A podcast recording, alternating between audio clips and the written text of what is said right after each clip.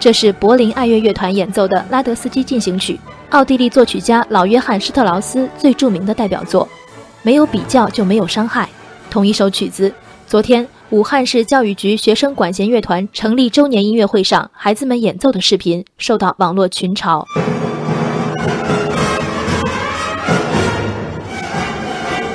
这个现场被网友戏称为“拉的刺激进行曲”。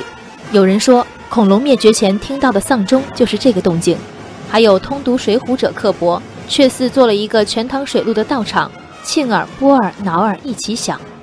热锅上的武汉市教育局迅速回应称，这是2012年刚成立一周年的乐团的汇报演出，向台下家长、老师和同学展示一年的学习成果。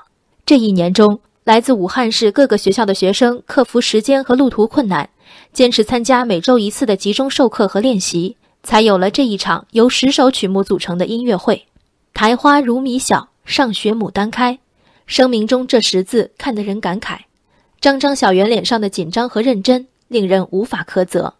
团队组建第一年，代表着凡事摸索试错，学生来源的复杂意味着组织管理困难，培养无先例可循。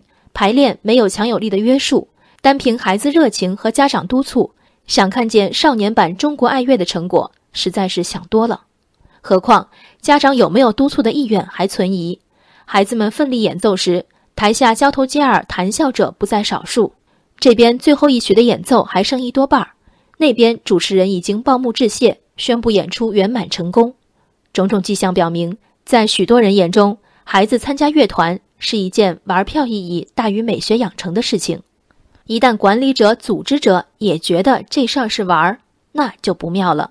根据知乎音乐专业作者 M R 一九零零的分析，视频中很多孩子的旋律走向并没有问题，但仅仅小提琴的弦乐部分就冒出三四个调。最大的可能是孩子们手中的乐谱从未统一，是各自寻觅的千奇百怪的版本。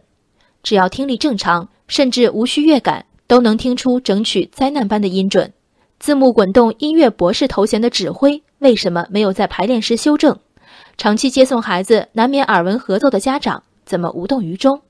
因此，另一个推测是，指挥或指导老师很可能从未组织过对这首曲目的排练，各自找谱子，各自练习，上台就能行云流水、浑然天籁吗？不打算让孩子靠音乐谋生的家长们，当然可以在为美育课买单时慷慨宣告。只为陶冶情操，感受一下。但哪怕是陶冶，这稀里糊涂一通自学和登台时的荒腔走板，孩子们感受的究竟是哪门子的美？豁达的家长倒是免去孩子考级之余，可是剥夺孩子古典音乐真正入门的机会，问过孩子意见吗？报英语班前不辞辛苦反复考察老师资质和口音的父母们，在关系一生审美能力和品味养成的环节，为什么突然又如此淡薄？原因显见。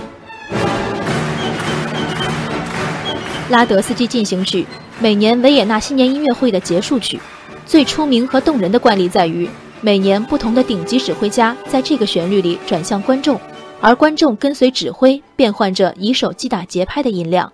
艺术修为是时间的给养和馈赠，有的差距需要下一代、下下一代弥补。呼吁给孩子们留一份宽容和等待，这是育人者的方法论。对艺术教育标准和执行的把关，这是育人者应有的自我要求。人生海海，见微知著。